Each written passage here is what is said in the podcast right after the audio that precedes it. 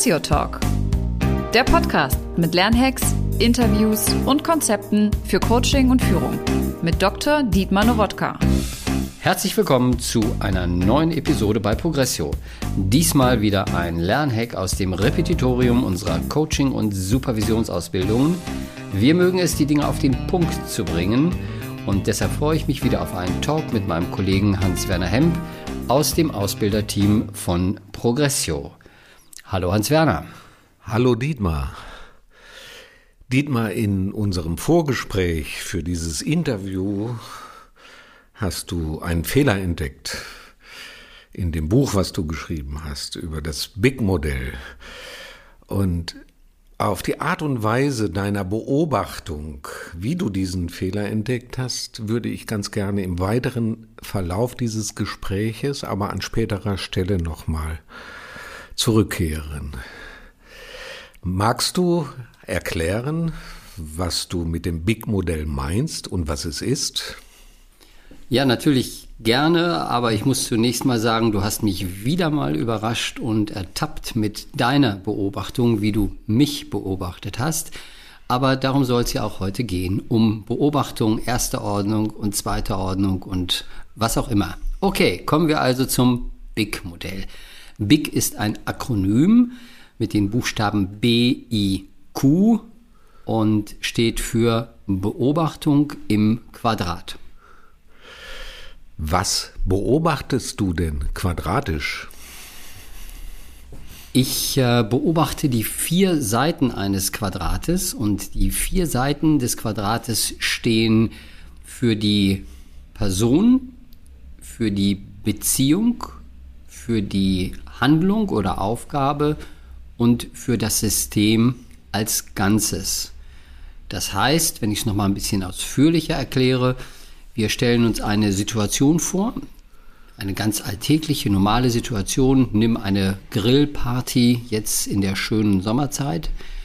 Und wenn ich dann äh, diese Grillparty beobachte aus einem Fenster gegenüber, dann könnte ich die jeweiligen Personen als Individuen beobachten.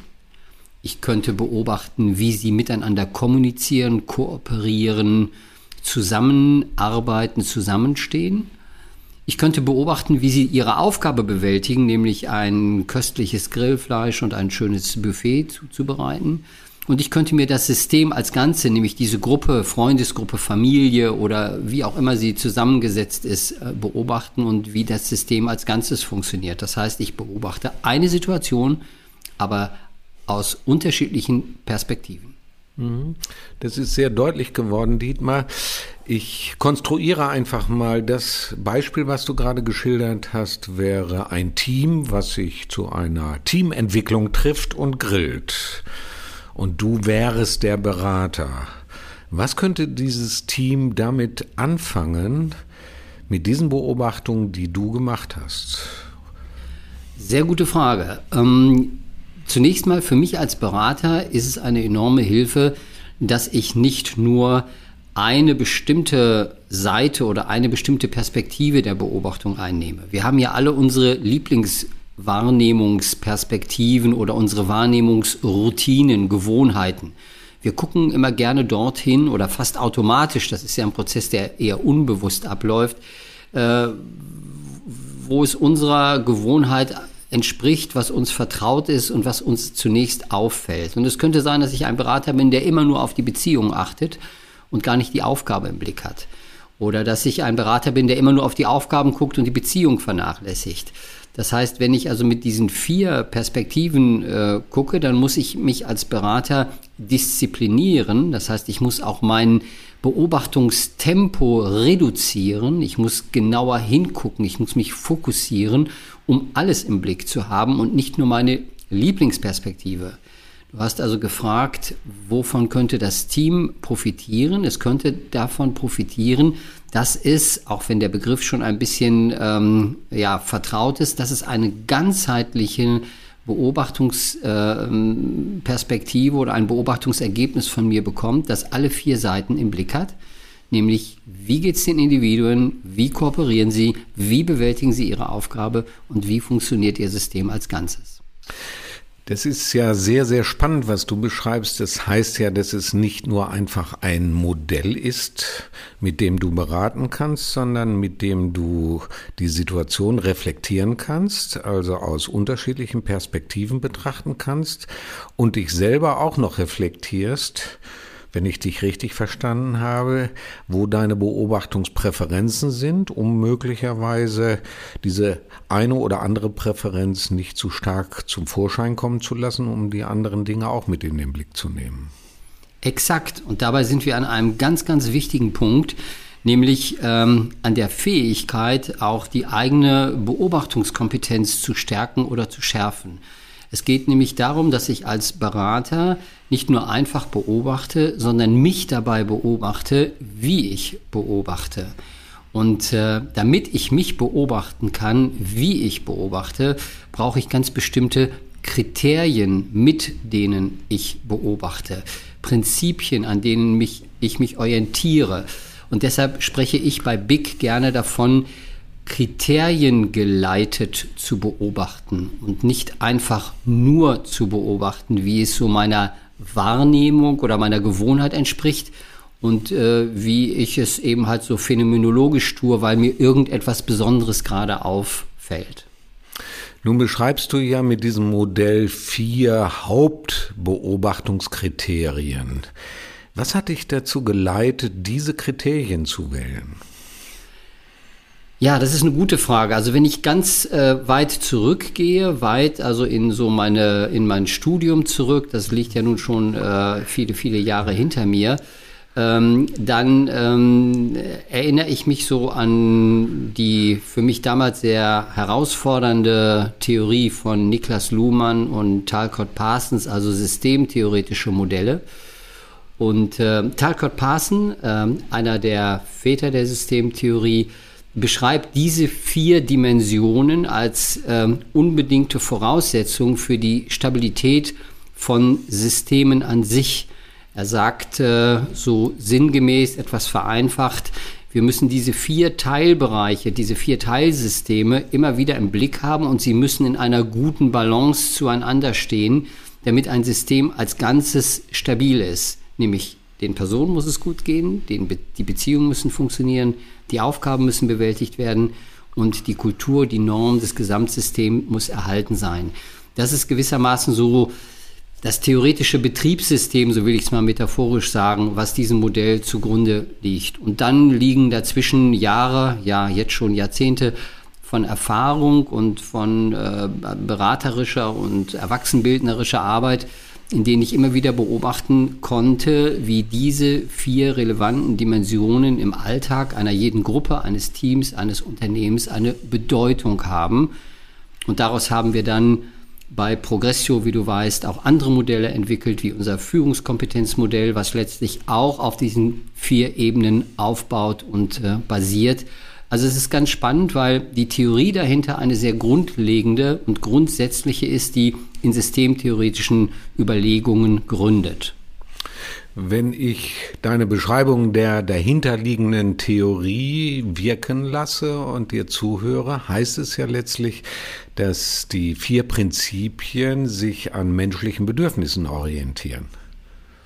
Exakt, und das ist auch ein weiterer wichtiger Gedanke, ähm, den wir ähm, hier präferieren in dieser Beschreibung des Big-Modells, dass es eben halt nicht nur, ich sag mal so, willkürlich ausgewählte vier Bereiche sind, die gerade interessant sind, sondern wir gehen davon aus, dass ähm, jedes System ein Bedürfnis hat, dass diese vier Felder in irgendeiner Form zu, zum Tragen kommen. Und ich beschreibe dieses Bedürfnis als eine Art Hunger in einem System. Äh, und wenn wir uns einmal vorstellen, was bei uns passiert, wenn wir Hunger haben, dann sorgen wir dafür, dass dieser Hunger in irgendeiner Weise bedient wird, befriedigt wird, dass wir uns etwas, dass wir uns mit Nahrung versorgen, um diesen Hunger zu stillen. Ich übertrage das auf ein System, in einem äh, Arbeitssystem, in einer Gruppe, in dem zum Beispiel das Bedürfnis nach Beziehung, nach Kooperation, nach Zusammenarbeit nicht gestillt ist, äh, entsteht ein Defizit, entsteht eine Vakanz Und die Menschen werden versuchen, das in irgendeiner Weise zu stillen, indem sie zum Beispiel Subsysteme bilden, indem sie sich abends in der Kneipe treffen und vielleicht gegen ihren Chef opponieren oder sonst etwas machen. Und im tiefsten geht es vielleicht gar nicht um den Chef, sondern einfach nur um eine Form von Zugehörigkeit und äh, das Bedürfnis nach Kontakt. Ja, und so können wir das auf diese vier anderen Ebenen übertragen. Wir können uns immer vorstellen, diese vier Bedürfnisse sind wie der Hunger in einem System, der in irgendeiner Weise gestillt werden muss und will. Und die Beteiligten in dem System werden immer dafür sorgen, dass dieser Hunger gestillt wird. Entweder über offizielle oder über inoffizielle Wege. In der Soziologie gibt es dazu den Begriff des Unterlebens eines Systems. Das heißt, wenn es auf offiziellem Weg nicht geht, diesen Hunger zu stillen, dann organisieren Menschen sich eine Art von Unterleben, also von einem inoffiziellen Leben, indem sie dafür sorgen, dass das erfüllt wird, was sie brauchen.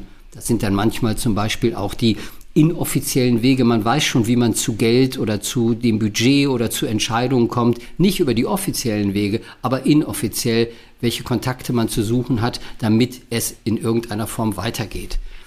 Und äh, das ist spannend zu beobachten. Wo sind die offiziellen und auch die inoffiziellen Wege in Systemen? Aber immer geht es darum, diese vier Bedürfnisse in irgendeiner Form zu erfüllen. Dietmar, wenn ich dich richtig verstanden habe, gibt es ja auch keine Hierarchie der Bedürfnisse, sondern es geht ja darum, dass diese Bedürfnisse in einer Balance sind und betrachtet werden. Das heißt es ja letztlich. Äh, und wenn du beschreibst, dass äh, in offiziell, also informell dann Bedürfnisse erfüllt werden, dann hat das ja immer oder kann das ja immer etwas äh, Kontraproduktives für das System haben und sich eine Störung verfestigen, die auf dieselbe Art und Weise immer weiter gelebt wird. Wenn du als Berater in so ein System gehst oder überhaupt in ein System gehst, dann denke ich, hast du ja so diese vier Prinzipien im Hintergrund, im Kopf und ne, kannst du mal konkret beschreiben, wie machst du das denn dann?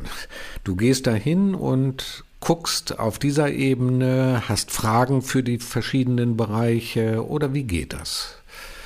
Ich mache es ähm, am Beispiel eines äh, Teamentwicklungsprozesses deutlich. Also man könnte das jetzt an verschiedenen Situationen beschreiben, aber daran wird es vielleicht am, am plastischsten deutlich. Wenn ich zum Beispiel ein, eine Teamentwicklung äh, durchführe, dann stelle ich dem Team genau diese vier Fragen, ähm, statt also nur eine einfache Stärken- und Schwächenanalyse zu machen. Äh, ähm, lade ich das Team ein, diese vier Fragen zu beantworten und sage, sagen Sie mal bitte etwas dazu, das wird dann gepostet oder digital visualisiert. Wie geht es mir gerade selbst in diesem Team? Wie schätze ich die Beziehungen hier und die Zusammenarbeit ein, an mhm. guten Dingen, an schwierigen Dingen? Wie bewältigen wir unsere Aufgaben? Und wie geht es, äh, wie stabil ist unser Gesamtsystem als Team insgesamt in der ganzen Geschichte? Und dann, wenn ich lasse die Leute das posten oder mit einem Rating machen oder mit einer Skalierung, stellt sich sehr schnell heraus, an welcher Stelle das Team möglicherweise Defizite hat. Und dann sagen sie, wir verstehen uns eigentlich ganz gut, aber wir kriegen das mit den Aufgaben nicht so richtig hin. Ja? So, und dann gucken wir, ähm, wo die stärksten Handlungsbedarfe da sind. Und äh, das Team bekommt dann ein Gefühl dafür, dass es eben halt nicht nur um einfache Stärken und Schwächen geht, sondern um die Balance dieser vier Ebenen für, ein gesund, für eine gesunde Teamentwicklung. Und wir identifizieren dann die Handlungsbedarfe, die können im Beziehungsbereich liegen, im Handlungsbereich, im Systembereich. Und äh, dann werden daraus Maßnahmen entwickelt, um das Team eben halt gut weiterzuentwickeln. Vielleicht noch ein ganz spannender Gedanke, wenn man sich das Ganze anschaut. Ähm, nicht immer dort, wo das Symptom am deutlichsten äh, zutage tritt, liegt auch die Ursache oder der Bearbeitungsbereich. Manchmal ist es zum Beispiel so, dass auf der Beziehungsebene es sehr schmerzt und sie sagen, wir verstehen uns überhaupt nicht, wir können nicht gut miteinander äh, klarkommen. Und es stellt sich dann heraus, dass auf der Systemebene ähm, Rollen nicht geklärt sind, äh, Strukturen nicht definiert sind, die dazu führen, dass es im Miteinander zu Friktionen und zu Störungen kommt. Und von daher ist es für mich dann auch als Berater nicht nur hilfreich zu wissen, wo tut es am meisten weh, sondern wie können die Dinge, diese vier Bereiche miteinander zusammenhängen und wo liegt möglicherweise der Auslöser dafür, dass das Symptom auf einer ganz bestimmten Ebene sich deutlich zeigt. Das heißt, ich springe nicht sofort auf das Symptom und auf das scheinbare Defizit, sondern ich fahre wie mit so einem Schiffchen um die Insel dieser vier Bereiche oder um mein Quadrat herum und gucke mir diese vier Seiten erstmal gründlich an, bevor ich dann entscheide, wo ich anlege und an welcher Stelle ich dann auch interveniere. Und damit habe ich dann nochmal eine ganz andere Form auch der Interventionsmöglichkeiten, als nur einfach, ich sage es nochmal so, auf das Symptom zu springen und daran zu arbeiten. Und das Lieblingsfeld bei Teamentwicklung ist meine Erfahrung, sind immer Beziehungen, weil da knarrt immer. Aber ich bin mittlerweile weit davon entfernt, äh, sofort auf der Beziehungsebene zu arbeiten. Die Ursachen sind meistens ganz woanders. Das ist ja total spannend, was du erzählst, Dietmar. Das heißt ja, vielleicht das als abschließende Anregung, dass du nicht nur die einzelnen Felder in den Blick nimmst, sondern die Wechselwirkungen der Felder miteinander, untereinander ein wesentlicher Aspekt sind. Genau, und deshalb auch Beobachtung im Quadrat. Diese vier Seiten ähm, symbolisieren ja die Stabilität eines Quadrates. Ein Quadrat äh, als solches ist nur deshalb stabil, weil alle vier Seiten äh, miteinander in Beziehung sind, funktionieren und auch eine gleiche Länge haben. Das heißt, sie müssen ähm, ein, ein stabiles Gebilde als Ganzes abbilden. Und die Wechselwirkungen sind es nachher, auf die es im Eigentlichen ankommt. Mhm. Dietmar, ich habe ja dieses Gespräch begonnen mit einer kleinen Geschichte, die vor diesem Gespräch stattgefunden hat.